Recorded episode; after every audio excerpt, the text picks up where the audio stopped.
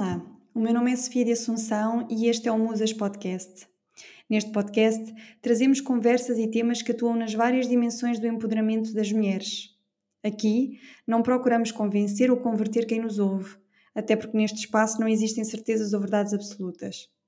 Este podcast visa sim promover o desenvolvimento de uma postura reflexiva e crítica da sociedade em que nos inserimos.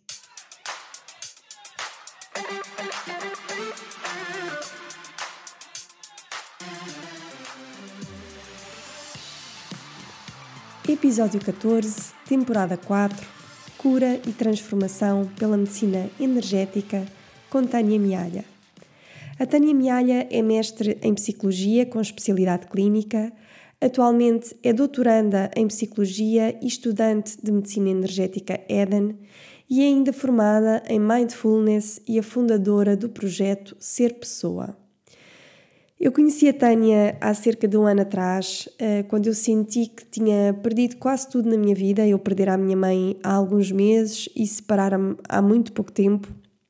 E naquela altura eu entrei em contato com a Tânia no contexto do projeto Musas. Eu não sei se está aí alguém que acompanhou o início desse projeto. E na verdade contactei-a porque eu estava em busca de apoios aqui na região do Algarve para poder chegar às mulheres da comunidade. E depois dessa nossa primeira conversa online, eu marquei uma sessão com a Tânia em busca de auxílio pessoal para navegar os tempos turbulentos que eu atravessava. E a partir daí a Tânia tornou-se uma irmã, eh, alguém que eu reencontrava nesta vida. Eu sinto profundamente que a Tânia me foi enviada, eu fico emocionada uh, só de dizer isto, eu sei que pode parecer muito fora, mas sinto profundamente que a Tânia me foi enviada. Ela, ela deu-me um sentido de pertença que eu achava apenas possível junto da minha família nuclear, a família que eu já não tinha, e portanto hoje a Tânia é minha família. Para além disso, a Tânia tem sido uma mestra, um, uma guia. Eh, eu aprendo toneladas com ela. É, é muito graças às suas bases científicas que eu me abro mais e mais para o transcendente, para o espiritual, para o energético. E é também muito graças a ela, graças ao seu apoio, que eu vou firmando cada vez com mais confiança o meu caminho profissional, onde eu procuro aliar ciência e espiritualidade. Esta conversa que te trago hoje foi uma conversa riquíssima, repleta de partilhas que aliam mais uma vez espiritualidade e ciência. Ah, é só uma amostra daquelas que são as nossas conversas, ah, não diárias, mas semanais, que duram horas Uh, nesta conversa, nós terminamos ainda com um exercício prático que te permite relaxar, estabelecer coerência interna e abrandar o teu ritmo cardíaco. Portanto, ouve realmente esta conversa até ao fim e permite-te fazer o exercício prático. E hum, esta conversa é uma conversa que, que nos deixa com vontade de explorar a vasta realidade que habitamos.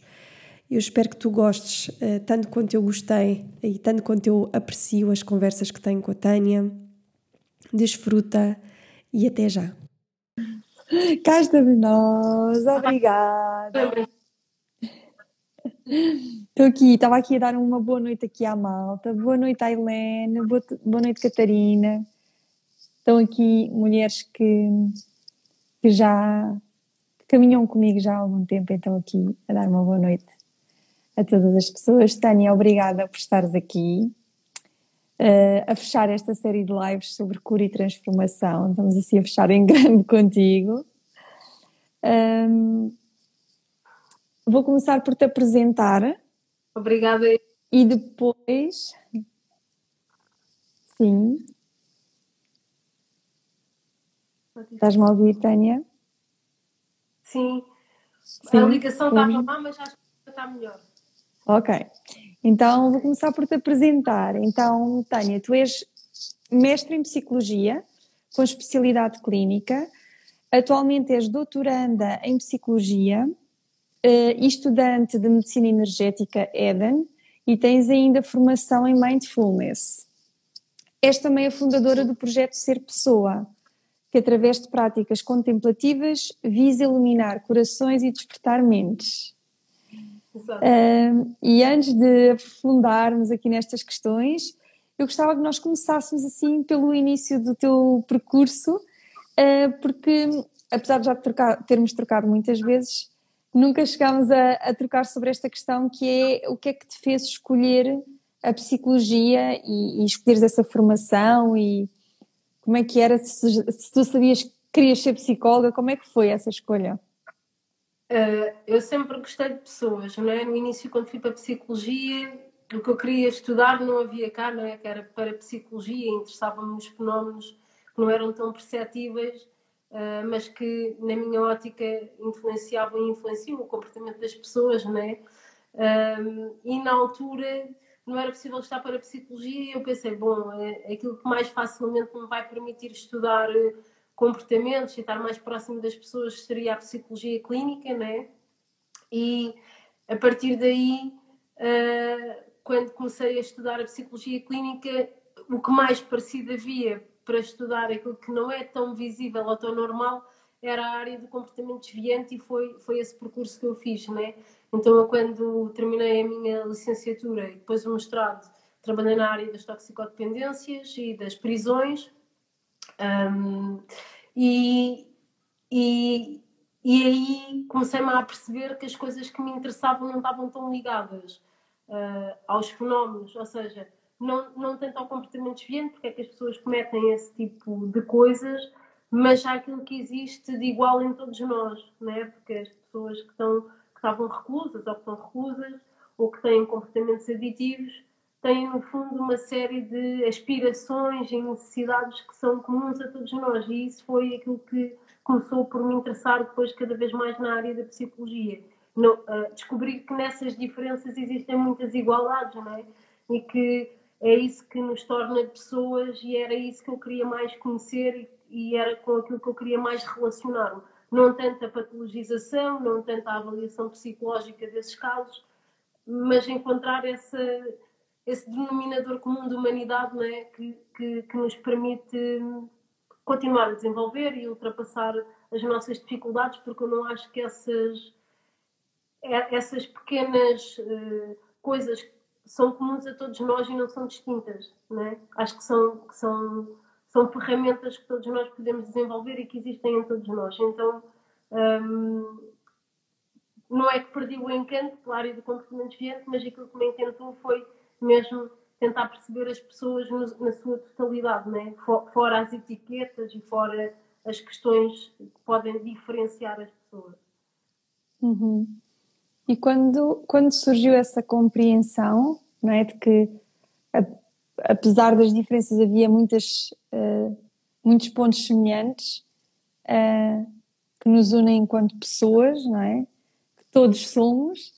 Uh, como é que como é que foi depois? Porque lá está, tu estavas num. Ainda que tu quisesses começar pela para, para psicologia, como é que se chama? Para psicologia?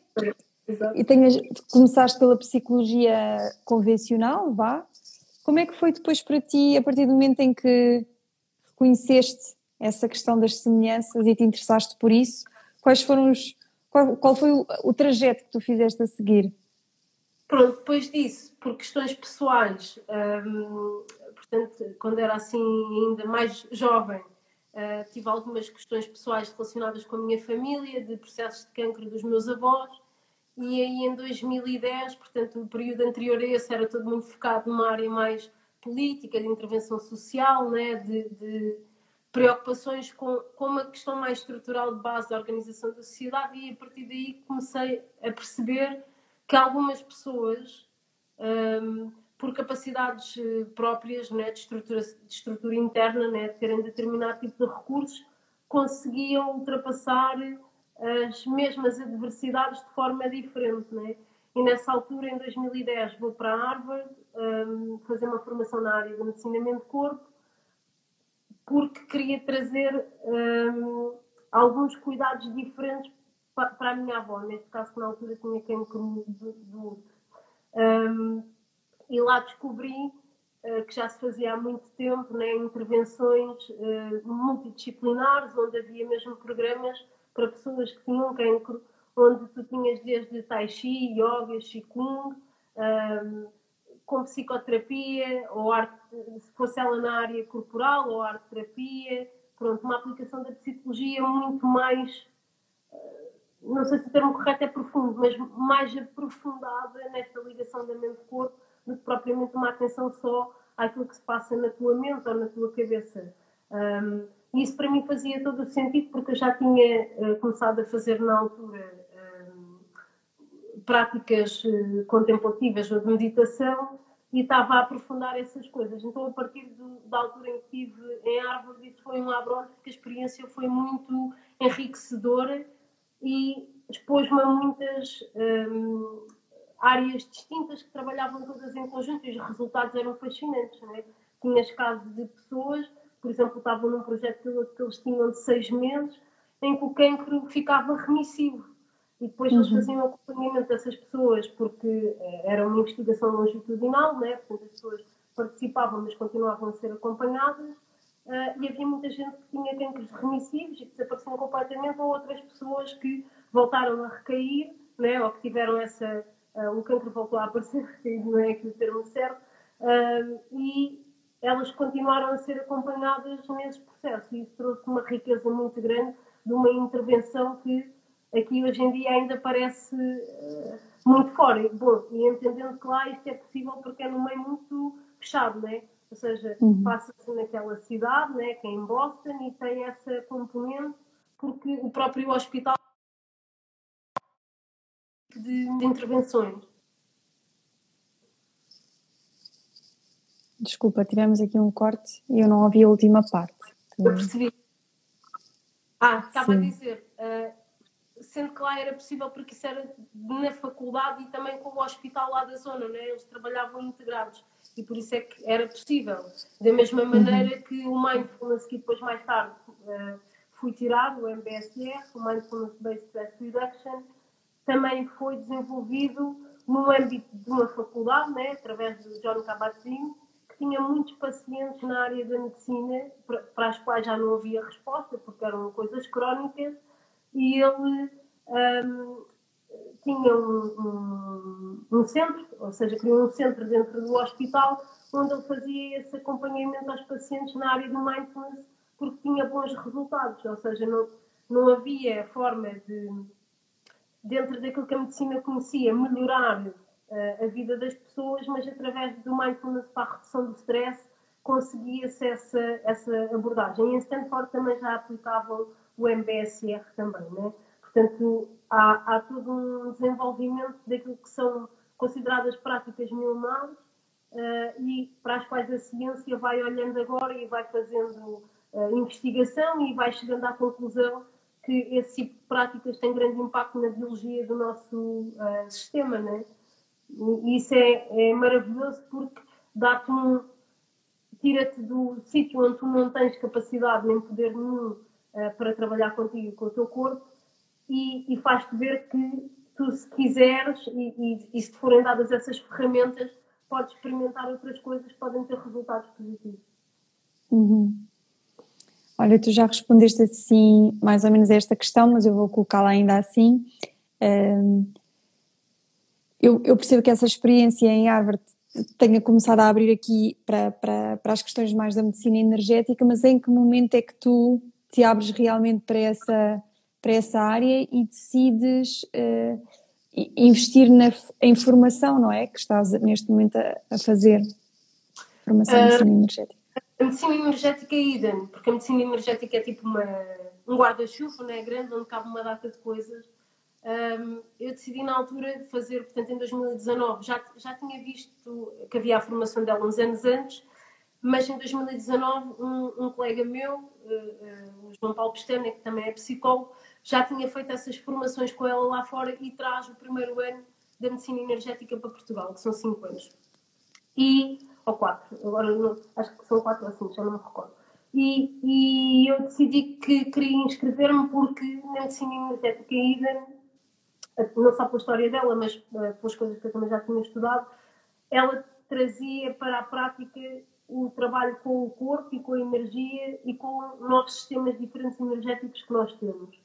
Uh, e, e, quando faz isso, traz coisas desde a kinesiologia, à, à medicina tradicional chinesa, um, e, eu, e a coisas que ela foi descobrindo à medida que foi trabalhando com ela, com ela própria, porque a medicina energética Eden surge de quando ela está doente, tem uma esclerose múltipla.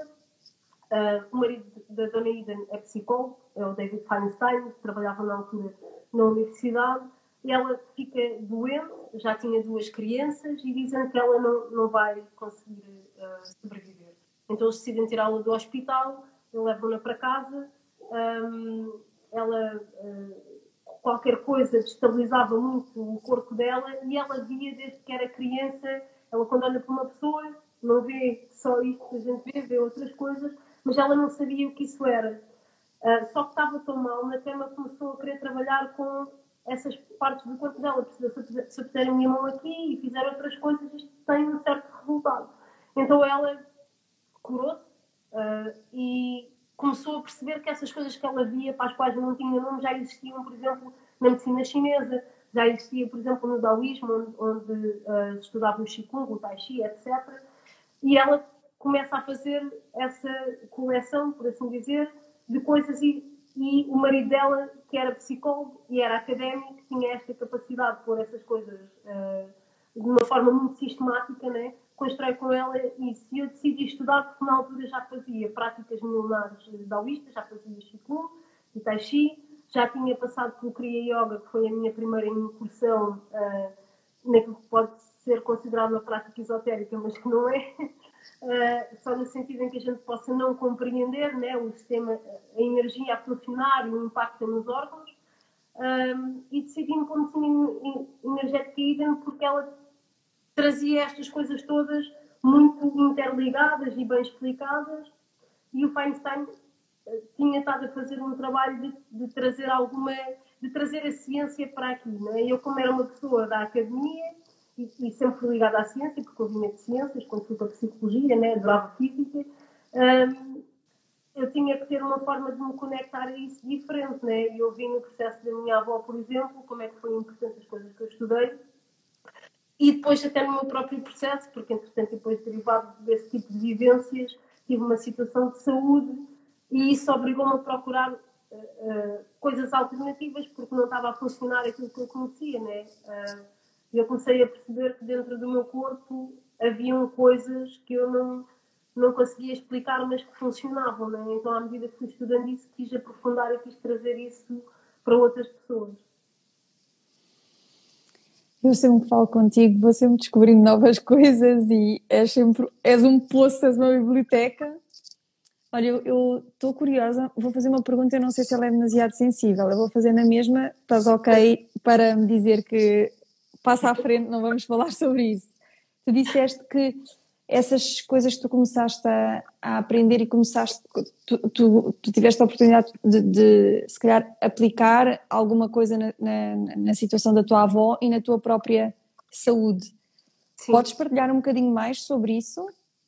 Sim, por exemplo, no meu caso, que tinha bronquiectasias, eh, já estava a fazer doutoramento na altura e tive uma série de coisas que estavam a acontecer na minha vida e eu acho que muitas vezes entramos em processos muito automáticos, principalmente pessoas muito mentais, como é o meu caso, ehm, ficamos muito nesta coisa de que a gente resolve, né? Se tu consegues pensar, racionalizas isso, portanto vais já para racionalizar essas coisas todas vai correr tudo bem. Só que a mente tem uma certa energia, né? Pronto, eh, existe até energia psíquica, nós falamos disso, né? uma certa disponibilidade para pensar sobre, né? E, que, e que também está ao nosso dispor para podermos fazer coisas, a nossa motivação, a nossa vontade, né? como quisermos falar, mas muitas coisas que a nossa mente não consegue uh, percepcionar tomam, tomam lugar no corpo, né? e quando elas não conseguem vir à mente, elas vão se um, materializando no teu corpo. Portanto, no meu caso, eu tinha bron desenvolvi bronquiectasias, que é uma dificuldade dos alvéolos pulmonares fazerem as trocas gasosas, assim, em termos muito genéricos, e um, isso fazia com que eu, como não fazia bem as trocas gasosas, podia haver muitos focos de infecção, né? Eu nunca tinha tido problemas respiratórios, fiz desporto muito tempo, quando era adolescente, nunca tive questões dessas. Então, tinha que haver uma forma de começar a trabalhar com isso. Então, o mindfulness ajudou-me bastante e o Kriya Yoga a manter uh, um centramento, né? ou seja, uh, ficar mais focada não só na minha mente, mas perceber como é que a minha mente e o meu corpo trabalhavam juntos, né? como é que uma tensão nas costas significa ou era um sinal de que eu estava a tentar que qualquer coisa não surgisse ao meu consciente ou eu estava a tentar fugir de qualquer coisa que me aparece, né? Uhum. tentar resolver essa coisa de outra forma. E o teu corpo vai ficando, vai ganhando até formas, né? Por exemplo, uh, quando se fala de, de defesa de, de, do corpo, né? que ele ganha mesmo formas por causa da forma como tu pensas e como tu tentas defender do meio ambiente. Há toda uma área da psicoterapia corporal que trabalha com isso. Um, e então comecei a ficar atenta a esse tipo de coisas. E depois, o facto de eu trazer para o mindfulness e ficar cada vez mais focada na minha respiração, porque o mindfulness é uma meditação focada num ponto, pode ser a respiração, as emoções, o corpo, etc. Um, isso fez com que eu começasse a perceber cada vez mais como é que os meus pulmões respiram, né? E como é que o meu corpo todo respira, não só os meus pulmões, mas o meu corpo. Uh, e chegou a ficar uma, uma sensibilidade tão fina quando eu, quando estou a respirar ou quando estou a ficar com muita expectoração, entender perfeitamente onde é que isso está no meu corpo, onde é que não consegue sair, onde é que está bloqueado, para que sítio é que eu tenho que me movimentar para isto sair. Uh, e isso foi trazendo uma atenção diferente ao meu dia a dia, né? E a mim, e a mim própria. E como medicina energética potenciou outra coisa, porque o mindfulness permite essa conexão no momento presente para aquilo que estamos a fazer, independentemente seja lavar a louça, o chão, ou estares atenta a ti, ou estares sentada a trabalhar e começares a entender que o teu, que o teu corpo está a ganhar rigidez em determinado sítio por causa da coisa que tu estás a ler ou o que é que está a virar a tua cabeça. Um, e a medicina energética trouxe as ferramentas para poder pôr essa energia que tem uh, essa tendência de ficar bloqueada a mover-se. Por exemplo, as pessoas muitas vezes falam das emoções né? e tentamos resolver as emoções na cabeça de uma forma racional. Mas a emoção não é uma coisa. Podes pensar sobre ela, mas ela não se vai resolver na cabeça, porque ela é uma energia que requer uma ação. Né? Todas as coisas que nós temos têm uma carga subjacente. Ela é negativa ou positiva, como nós costumamos dizer, há boas emoções, há negativas, conforme aquilo que nós eh, dizemos que elas são, né? conforme a gente as experiencia e começar a aprender a trabalhar com essa carga, começar a sentir, ok, estou a começar a sentir que está uma energia que não vai para lá de mim, que é, um, é tipo um stress ou uma ansiedade, né? ou uma falta dela, né? Um, um, na melancolia, por exemplo, ou na depressão, é como se isso não, não existisse, né? Queres mobilizar uma energia que não tens. Uh, ela está lá em algum sítio, mas tu não consegues aceder. E quando se trabalha só com a cabeça, não, não consegues aceder a isto porque ela é, um, é uma coisa que está no teu corpo, ela vem uhum. à tua, vem, vem a ti para tu fazeres qualquer coisa com isso. Então fica muito difícil porque muitas vezes queremos resolver coisas que são do âmbito emocional através da racionalização. Em vez de criar um movimento, né, fluir de energia, não causa estagnação, né, porque o sistema é integrado. Talvez nós não temos muita teoria ainda sobre isso, ou modelos, Uh, mas temos, por exemplo, o Dan Siegel, que é um psiquiatra que fala da natureza quântica da mente, uh, porque ele decidiu estudar há uns tempos se os profissionais de saúde estavam no terreno, sabem o que é que é isso da mente, se trabalham com uma definição da mente, se têm. E descobriu que 97% dos inquiridos não sabe, não tem uma definição da mente, né? não trabalha com uma definição da mente. Então, se não trabalha com uma definição da mente, como é que sabe que a mente é saudável? O que é que pode fazer com ela? Como é que tu medes? é? Como é que tu sabes que o que estás a fazer está a ter um impacto positivo? Um, e ele, entre outras coisas que fez, propôs, ele investigou 40 cientistas, reuniu uma equipa de 40 cientistas, desde psicólogos, antropólogos, sociólogos, neurologistas, um, e, ao perguntar o que, é que era a mente, eles não chegaram a um acordo. Sobre o cérebro chegaram, né? portanto, que é um sítio onde há neurónios e que eles são conectados por células gliais e que, e que suportam e que nutrem esses neurónios mas sobre o que é a mente, se calhar o psicólogo diz que é uma experiência subjetiva, não é? o neurologista diz que a mente é o que ela faz, o, o antropólogo diz que é a cultura que é partilhada, e o sociólogo vai dizer que a mente é uh, aquilo que culturalmente modela o comportamento das pessoas, é? o, o, o grupo. Então fica muito difícil trabalhar no meio disto. Então ele propôs uma forma mais quântica, no sentido em que ele acredita que a mente é aberta, portanto ela é é passível de existir caos na mente, né? ela está aberta às coisas que a rodeiam, uh, ela não é localizada, porque ela pode aceder a várias coisas em vários momentos, uh, mas tem uma capacidade de que, os, sistemas complexos, como o caracterizamento do qual o corpo faz parte, tem, que é de auto-organização. Então, como é que se pode trazer esta auto-organização? Como ele é estudioso da área do mindfulness e praticante, uh, acaba por trazer a questão do mindfulness para uma auto-organização, né? em que há uma integração do corpo, da mente e do espírito. E considera que há doença quando não há uma boa integração destas áreas. Então, cada vez mais, e eu noto, isso é um crescente que vai acontecendo cada vez mais, nota-se, quer da área de energia, da ciência energética, né? porque ela no fundo trabalha com coisas muito palpáveis, eh, sei lá, desde a epigenética, do Bruce Lipton até esta versão mais de uma natureza da mente quântica, é toda embasada em evidência científica, né? e tem esta componente de que nós somos um sistema complexo tem uma certa auto-organização, né? mas que requer uma certa integridade, uma certa coerência. E quando isso não existe, então aí há doença e há espaço para que as desarmonias né, se cristalizem de alguma forma numa doença ou num sintoma qualquer. Portanto, uhum. há cada vez mais esta compreensão, embora uh, não está, ele não tem provado esta natureza uh, uh, quântica da mente, mas é uma coisa que já tem alguma evidência, pronto. Uh, uhum. E ele consegue isso através de, de, algumas meditações específicas que ele criou, se é que eu posso chamar de uma meditação, pronto, é, a, a técnica que ele criou. E isso também se vê noutras coisas, como por exemplo, quando fazemos meditação, meditas, as pessoas uh, sentem que saem num estado melhor, mais tranquilas, nem sempre a meditação é fácil, e aqui estou a falar especificamente do mindfulness, porque há outro tipo de meditações, um, nem sempre é fácil estar com as coisas que te aparecem, né? porque se tens uma doença crónica, se tens dores, estás ali e não é que estás a fazer para os pensamentos não virem, né? tu estás a querer reconhecê-los, mas não queres ficar a morar lá naquele sítio. Como diz o poema do Rumi, batem-te à porta, tu abres a porta, recebes todos os sentimentos que queiram entrar, mas não ficas a morar lá neles oferece um chazinho e eles seguem caminho. Portanto, há um reconhecimento, né?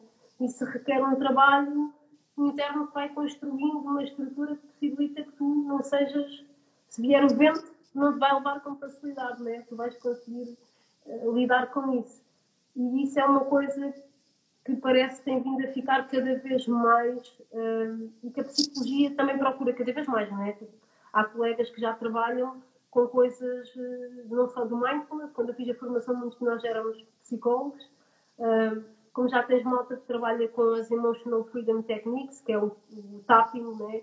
que, que é considerada, uh, nos Estados Unidos chama-se psicologia energética, porque ela tem a capacidade de, através do toque, mudar depois a parte como tu te sentes, né? o processo biológico, portanto, tens outra disponibilidade mental também para pensar as coisas e muda mesmo. A gente consegue ver que muda o foco e, por exemplo, o EFT já tem 130, mais de 130 uh, estudos que são reconhecidos e já, e já, foi até reconhecida a psicologia energética pela, pela American Psychological um, Association.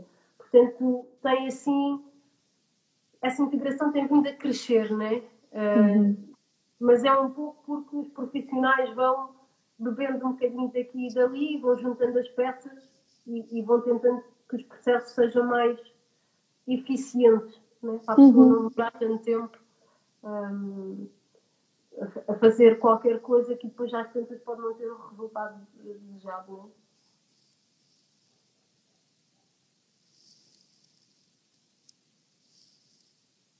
Tânia, ai, agora sim, perdi-te aí um bocadinho, mas, mas, mas sim.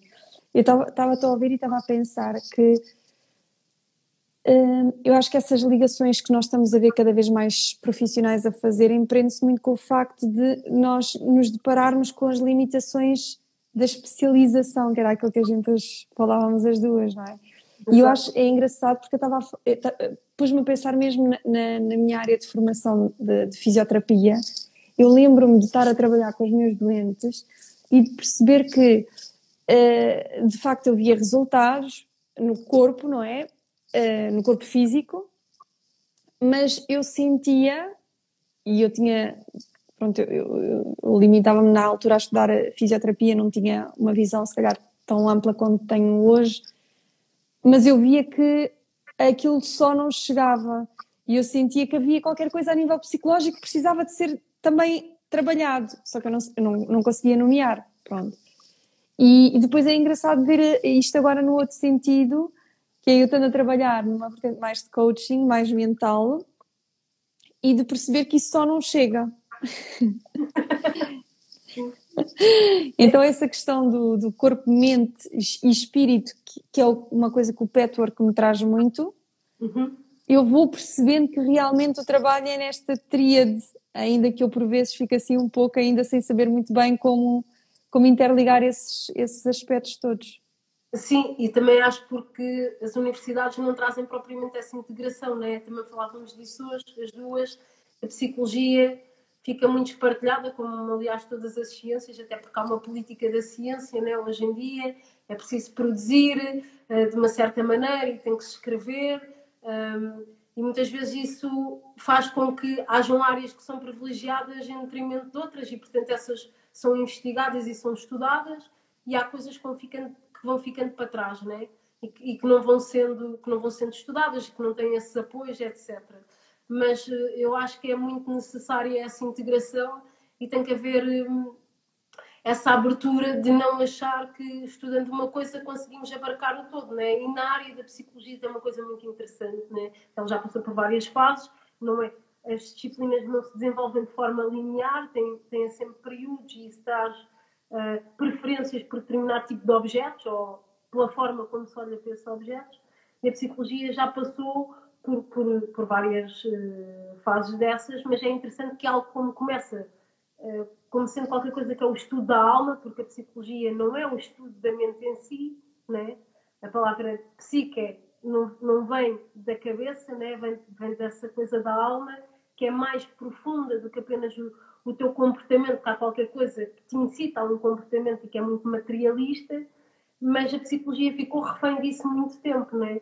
E ainda hoje acho que isso continua a ser norma, em que não há uma, um aprofundamento um, de olhar para a pessoa como um ser total, íntegro, um, que não tem só que estar disponível para a produtividade. O Canguilhem dizia uma coisa muito interessante, no normal e no patológico, né? que era que a psicologia tinha vindo a ser a ferramenta que permitia pôr as pessoas no seu trabalho. Queria dizer com isto que conseguia distinguir as características que cada um tinha e pô-los exatamente na profissão que eles deveriam desempenhar de acordo com as suas características psíquicas. Uh, isto muitas vezes levado a um extremo, quando se lê distopias, né? pode ir para uma coisa muito uh, muito materialista e também muito ao uso de uma sociedade que só se quer produtiva e não quer muito saber de se ser, mas quer saber de fazer. Uh, e quando se vai mais para estas visões mais holísticas do total, também é normal que se tire alguma força a esse, esquartelhamento, né? porque quando estás a dar à pessoa, quando estás a dizer à pessoa, por exemplo, a medicina energética tem coisas como, como tem o Qigong ou o Tai Chi ou outras coisas que se fazem, embora elas não sejam feitas com esse propósito, mas têm sempre esse lado curativo, né? Estás a dizer que se tu fizeres uma série de procedimentos, conheceres o teu corpo, potencias um determinado resultado que pode não estar estudado pela ciência, isso era como, como antigamente dizerem que os meridianos que a medicina chinesa usa, não é? Para pôr as agulhas, etc., que isso pode ser uma invenção. Mas, entretanto, já foi estudado e sabemos que existem mesmo esses caminhos tal e quais eles estão desenhados. Portanto, isso não é da cabeça de ninguém, não é? Só que há um conhecimento a que se deixou de ter acesso e não se percebe como é que essas pessoas tiveram esse conhecimento, não é? Porque aquilo é tão bem, é tão bem explícito que tu ficas a pensar como é que há, sei lá, milhares de anos atrás era possível ter este sistema e ele, e ele dizer mesmo, pá, com o meridiano do pulmão, né? vai desde aqui do polegar até um sítio aqui, nesta zona. Uh, e que se tu tiveres questões, e mesmo que seja tapping e não seja agulhas, tu vais ter um resultado com isso. Um, mas fazer esse, esse caminho é, é, eu acho que é essencial, porque tu estás a dar à pessoa uma ferramenta com a qual ela pode trabalhar. E aí estás-lhe a dizer que ela não tem que depender do outro. Claro, claro que são formas de olhar diferentes e requer outro tipo de aceitação, passa a responsabilidade que cada um de nós pode ter sobre aquilo que é o nosso corpo, a nossa forma de viver, a nossa vida, etc. Mas acho que é ao mesmo tempo muito libertador porque tira-te de, um, de, uma vertente muito medicalizada. Tu tinhas já há pouco tempo partilhado até no teu usas um artigo ali sobre a, medicalização. Uhum, mesmo, um artigo da Vera, sim. Exato. Mas se fores ver a história mesmo da psicologia, da psiquiatria que o Foucault escreveu e, e que estudou, um, tu vês que há uma mudança muito grande, né? E mesmo o olhar sobre o corpo muda por necessidade de uma sociedade que se cria, né? Em prol de uma produtividade. E até o corpo tem que ser produtivo. Não podes ter um corpo que esteja a fazer lazer, ai só estás a apanhar sol, isso não pode ser.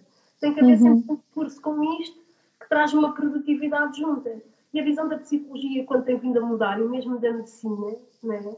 esta questão de haver alguém que tem um poder, e ele fala muito sobre isso uh, no, no, trabalho dele sobre, sobre a psiquiatria, e também, podes, também podem ler sobre isso na, na área do vigiar e punir, parecendo que é uma coisa que não tem nada a ver com outra, mas tudo se interliga de uma forma em que ele diz mesmo, né, que é a forma como se começa a olhar para os cadáveres, por exemplo, uhum.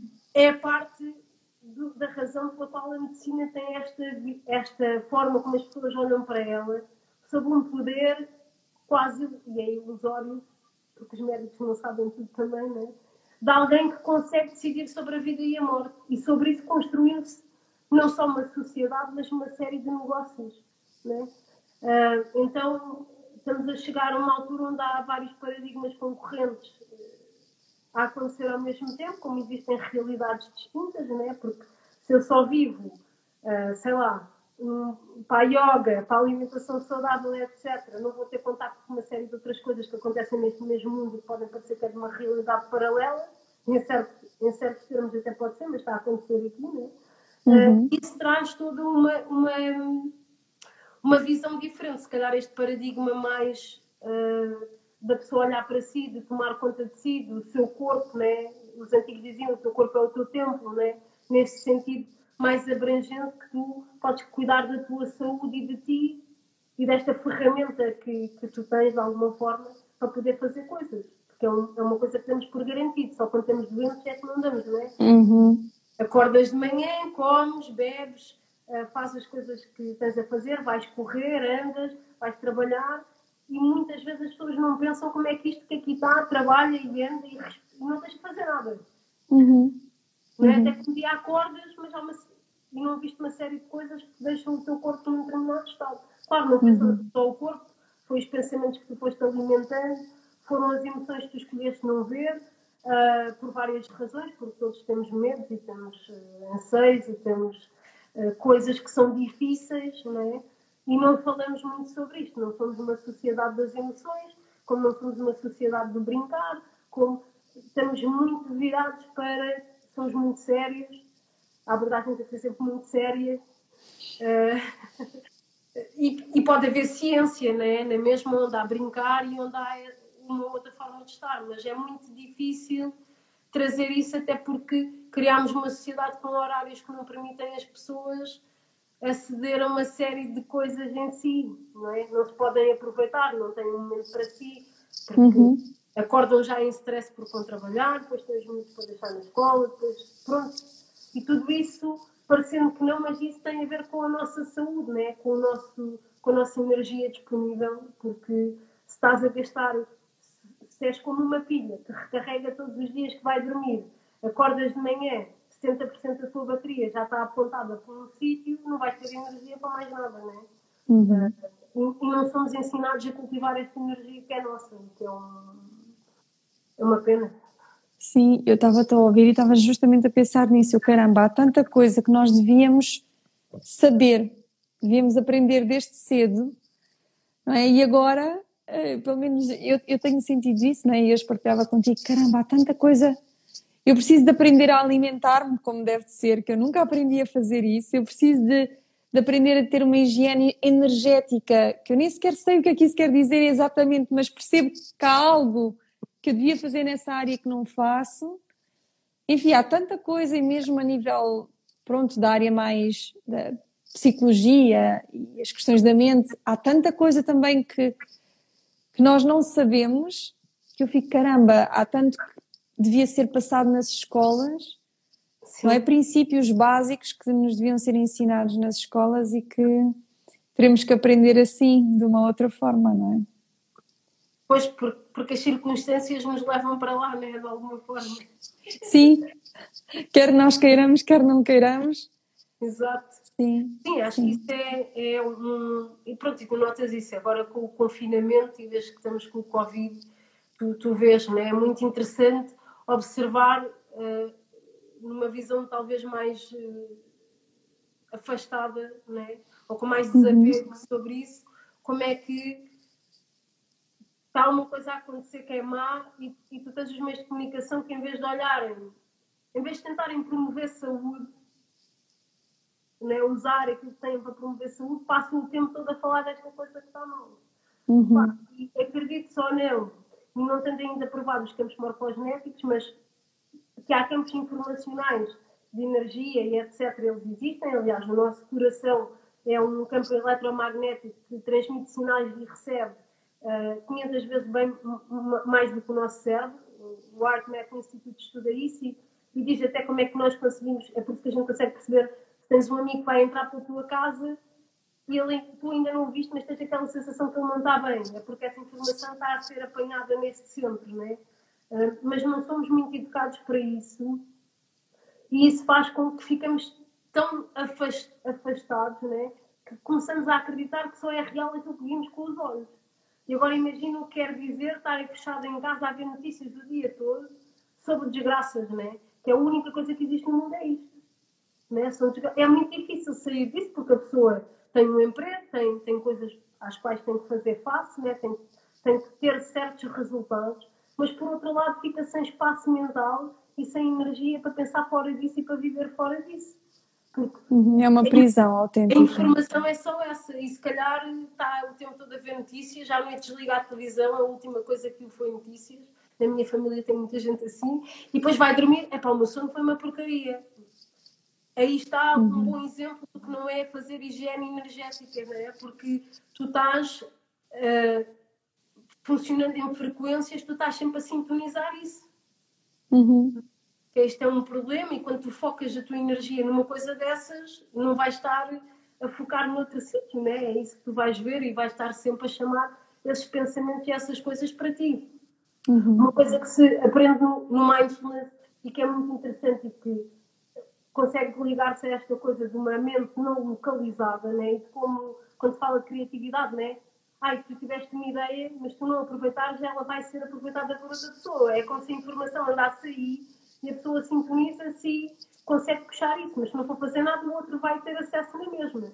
E, e nós, quando meditamos, quando as pessoas dizem, é pá, foi muito difícil porque os meus pensamentos estavam sempre a vir. E é aí que a gente vê que temos um aparelho que conseguimos começar a educar e a dizer assim, ok, se eu estou parada, estou a tentar respirar e estou a tentar perceber o que é que vem à minha volta.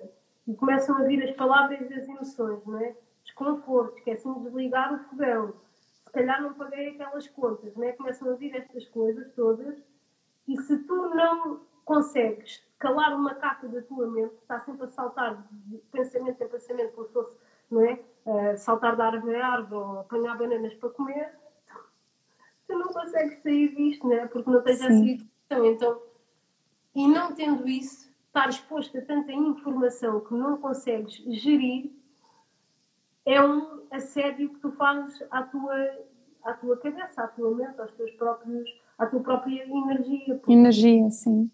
Porque é isso que estás a puxar. Então, sim. eu diria, por exemplo, que uma boa forma de fazer higiene energética é ter muita atenção. Isto pode parecer uma conversa muito new age, mas não é. Uh, ela, ela faz muito sentido por muitas coisas, desde termos neurónio espelho até sabermos hoje em dia, através da epigenética, que o nosso ADN liga ou desliga conforme as coisas que nós fazemos e que alimentamos, não é? Portanto, antigamente achava-se que uh, alguém ter cancro na família é sinónimo que eu também vou ter. Hoje em dia sabemos que a forma como lidamos com isso e como gerimos faz com que essa expressão não chegue nunca a acontecer, não é? Então, esta coisa de alimentar os pensamentos corretos, de, tar, de perceber aquilo que estamos a ligar-nos a onde, essa é a parte prática que nós temos que entender que a ciência estuda, né? E que temos que aplicar no nosso dia a dia para conseguirmos, pelo menos, ter uma vida mais, eu não diria pacata, mas mais saudável para nós próprios, não é? Oh, Tânia, já que falas em exercícios a trazer para a prática, eu sei que tu querias trazer ou propor ou convidar aqui a malta a fazer um, um exercício e como estamos aqui a 15 minutos, um pouco mais, okay. uh, acho que é um bom momento para... Então, uh, vou convidar para fazer uma prática energeticamente, estamos a fazer várias coisas, porque estamos a ligar vários centros do corpo. Uma coisa que as pessoas devem entender é que nós temos condutividade elétrica, não é? Até as nossas células, todas as células do corpo têm isso. Então as nossas mãos, elas servem para guiar essa energia né? e para fazer conexões. É por isso que quando, quando há, sei lá, um bloqueio qualquer no corpo, eh, a massagem faz isso de uma certa forma, né? porque tu estás a massajar, etc. Mas quando tu pões só os dedos de uma certa forma e seguras um par de pontos num sítio e o outro no outro, estás a fomentar a corrente ou a ligação energética desse sítio, porque não só o corpo da pessoa estás a fazer isso tem condutividade elétrica, como tu também tens isso. Pronto. Portanto, só há misticismo onde não há compreensão do fenómeno daquilo que está a acontecer, né? nesse sentido. Então, a prática que eu vou propor é, se vocês eh, conseguirem colocar o telefone em algum sítio, Vou pedir para trazerem primeiro as duas mãos ao centro do peito e podem fechar os olhos e fazer três respirações ao vosso ritmo, simplesmente para se sintonizarem com o vosso coração e com a vossa respiração. Não há necessidade de mudar a respiração, deixem simplesmente que ela seja como é. E agora, enquanto têm as mãos no coração, vou-vos pedir que ouçam o vosso batimento cardíaco. Venham ganhando consciência do vosso batimento cardíaco.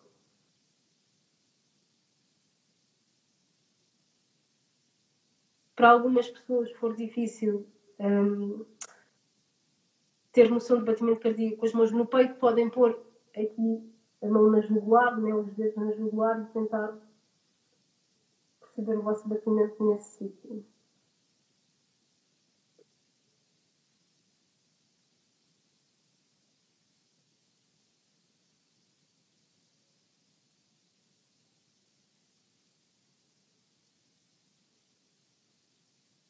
A vossa mente vaguear para algum sítio, para pensamentos, está tudo bem, simplesmente voltem para o vosso bater do coração.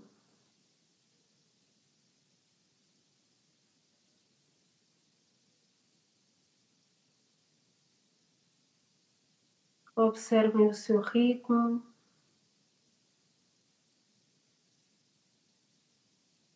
Os batimentos.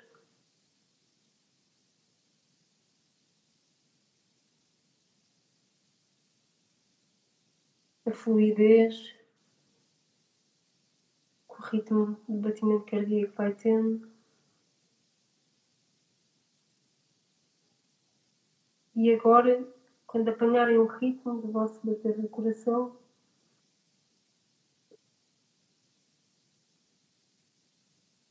vou-vos pedir que a mão que está em cima da outra, que vocês, com essa mão, façam o batimento na mão que está por baixo no bater do vosso coração. E venham observando o vosso batimento cardíaco.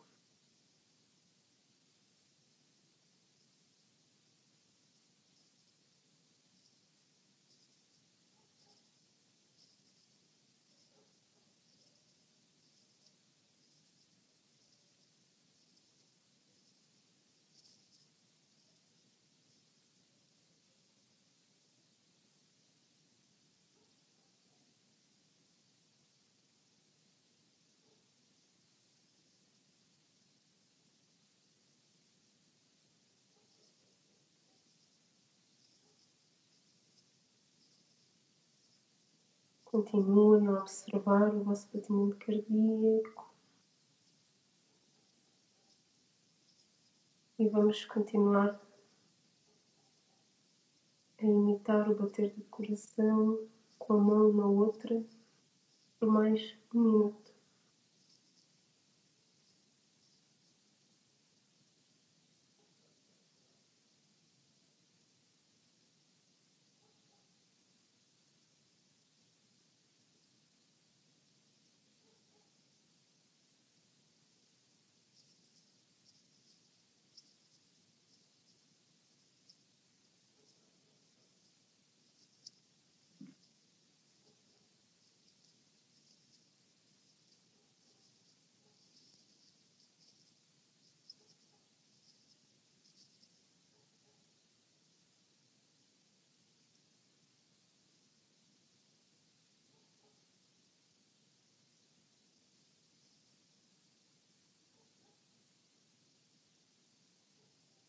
Podem repousar a mão sobre a outra.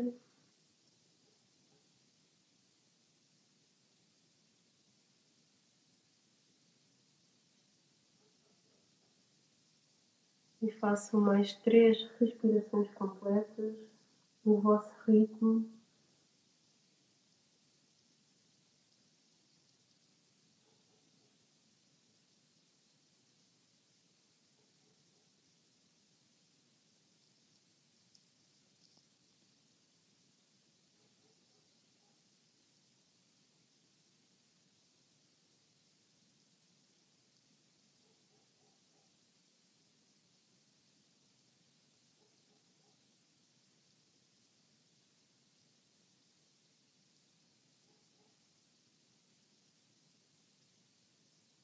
Quando terminarem, podem abrir os olhos e trazer movimento aos dedos dos pés, devagar, e ao vosso corpo.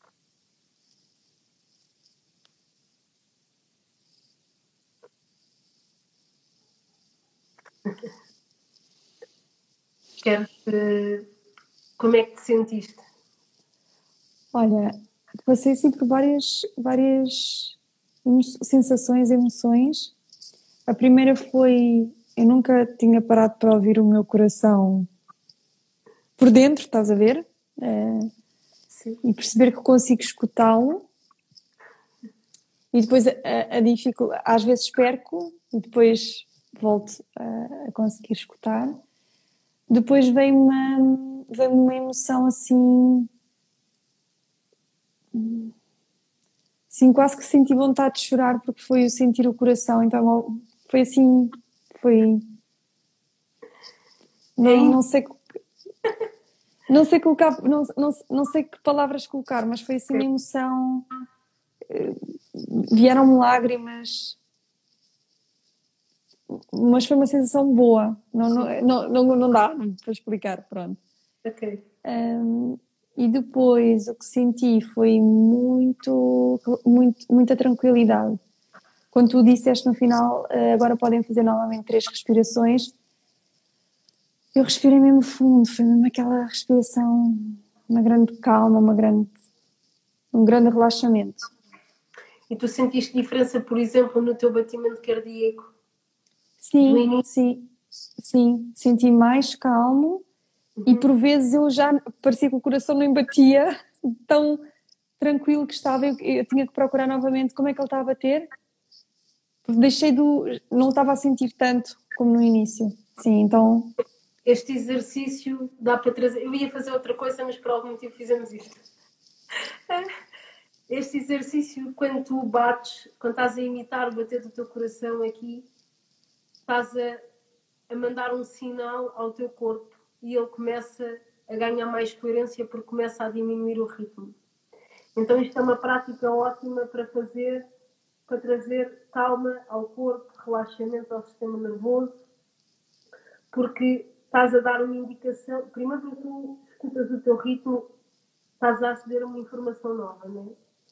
Depois quando começas a bater, vais começar a fazer uma dança em que ele estava a bater um ritmo, mas normalmente a tendência é para começar a diminuir, porque vai ganhando coerência. Uhum. E sempre que ganha coerência é, é, é, esse estado de paz que se instala e uma sensação de, de bem-estar, né? de começar a poder descontrair, de relaxar. Então, este exercício é um, uma prática excelente que se pode fazer todos os dias e é muito interessante porque a primeira vez que fazemos, quase todos pensamos, isso também me aconteceu a mim, eu acho que nunca ouvi o meu coração assim, uhum. de estar a ouvir. Um, e é uma prática que tem benefícios fisiológicos. Uma coisa interessante da medicina energética é que ela, ela, portanto, ela não se dirige a processos biológicos, ela dirige-se à energia subjacente a isso, mas tem capacidade de um, alterar né, processos biológicos, de, de, de, harmonizar esses processos. E com este exercício é, é uma das coisas que nós conseguimos, um, conseguimos ver. Uma coisa que não falámos, mas deixo só aqui a nota, é que hoje em dia fala-se muito, por exemplo, da teoria polivagal, né? que é um nervo craniano, décimo nervo, atravessa uma série de órgãos e quando se trabalha com ele, ele é muito físico, né? ele também traz uh, alterações uh, muito importantes ao nível do nosso sistema nervoso para harmonização e para bem-estar e que contrariam até um, questões inflamatórias. Portanto, um, e na medicina energética trabalhamos com estas coisas todas, né? porque há, há coisas que também trabalham com, com, com esse mecanismo do polivagal, portanto é muito interessante. Tânia, obrigada por esta por a riqueza desta live. Eu vou só aqui ler alguns comentários porque houve pessoas aqui a dizer uau, que bom, esta prática já me ajudou muito. Obrigada, Tânia, pelo maravilhoso trabalho que desenvolves. Obrigada, eu. Quando estimulamos o timo, é maravilhosa a evolução. Está aqui a Ju a dizer. Ok. Uh... É aqui. Há uma uhum. forma de. A, a Dona Ida tem uma prática da rotina energética diária, que são os quatro pontos, e eles colocam todos os meridianos energéticos a funcionar. Já que, já que veio essa, essa história do timo, eu posso ensinar porque é rápido Tens dois minutos. Ok. E nós aí batemos por baixo dos olhos, aqui. Depois batemos aqui nestes pontos que trabalham trazer a energia do nosso rim. Aqui era estômago, aqui é rim, mas trabalham outras coisas. Quando batemos no timo, estimulamos a nossa imunidade. E depois batemos aqui na lateral, nas senhoras é mais ou menos onde cai o sutiã. Batemos de um lado e do outro e este ponto aqui é o ponto que nutre o, o baço, que é quem traz energia a todos os outros sistemas energéticos. Portanto, isto é uma coisa que também podem fazer todos os dias. Obrigada por me recordarem a história do time, porque isto é muito fácil e é uma coisa que de facto ajuda.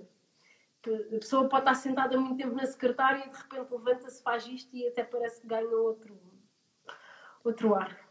A quantidade de coisas que nós devíamos saber e que não sabemos. Vamos aprender a quantidade de coisas que tu tens para nos ensinar, Tânia. Obrigada. Então, e tá aqui, já vamos tendo gente formada nessa área em Portugal, pronto, que é ótimo. Está aqui também a Marta a dizer olá, adorei a amiga Tânia. Obrigada. Ma Marta Arcanjo. Espero que tenhas gostado tanto desta conversa quanto eu. Eu uh, amo qualquer partilha que tenha com a Tânia e sinto que é um privilégio para qualquer um de nós que escutou as suas palavras. É realmente um privilégio podermos beber da sua sabedoria, da sua compaixão, da sua amorosidade. A Tânia é das melhores pessoas que eu conheço, uh, dos melhores corações que eu conheço. É uma inspiração para mim e é realmente das profissionais mais íntegras, mais amorosas, mais uh, profundas que eu, que eu conheço. Então convite a acompanhar o trabalho da Tânia, podes fazê-lo no Instagram em arroba serpessoa, eu vou deixar os links na descrição deste episódio. E é isso, acima de tudo, espero que tenhas gostado, espero que esta conversa tenha tocado, tenha ressoado aí dentro de ti e hum, por hoje é isso. Nós vemos-nos num próximo episódio. Um beijinho e seguimos juntas.